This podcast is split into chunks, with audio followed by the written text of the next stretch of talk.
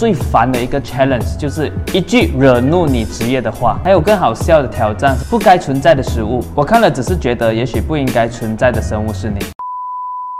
嘿，欢迎大家收看 Jane Story 的最新系列 Imagination。这个系列主要的目的不是跟你分享什么培训课程、企业策略或教育模式，我只是纯属想跟大家分享一些在我脑里正在思考的一些事和我的幻想世界。不知道是不是最近的人太好命，还是过得太安逸？最近在我的 Facebook 里面，总是有一大堆的人在发什么挑战、挑战、挑战、挑战做乞丐、挑战吃辣、挑战吃酸、挑战不笑、挑战不心动。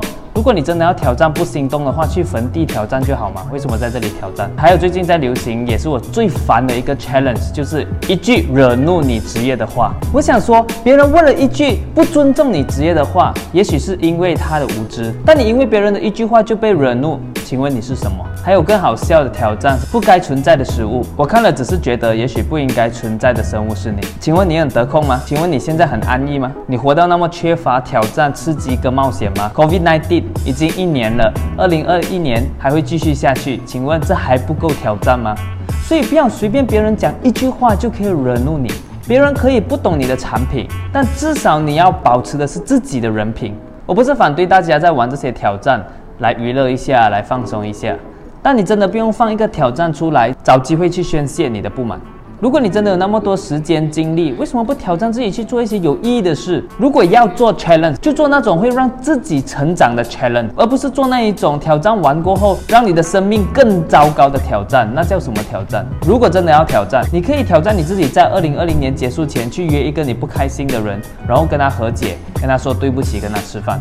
你可以挑战自己去跟你的父母说我爱你，然后跟他们一起吃饭，放下手机，好好的聊天。你可以挑战自己去爱你的另外一半一。辈子挑战自己，在二零二一年的时候要戒烟，要戒赌。挑战自己，每一天早起半个小时去运动、去看书、去做有意义的事情。挑战自己，在二零二一年的时候上班、上学、约会的时候都可以找到十分钟。如果你不是因为工作的需要，你可以挑战自己，一个星期里面把 Facebook 跟 Insta 暂时删掉，这个才叫做挑战。在疫情的时刻，我觉得我们应该发起挑战，教大家发挥创意，去想一个拯救我职业的创意。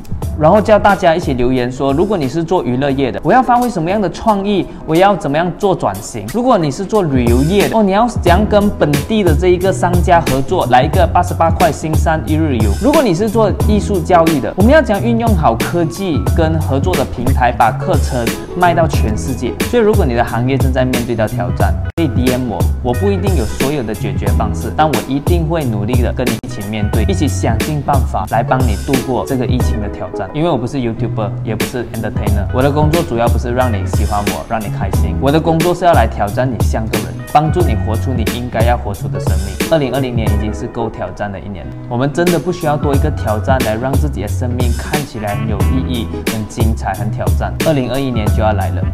请花最对的时间、最对的精力来预备好自己，面对明年更大的挑战。谢谢你收看今天的视频。如果你喜欢的话，记得不用关注、点赞、分享，因为我的目标不是成为网红，而是帮助人类成为人类。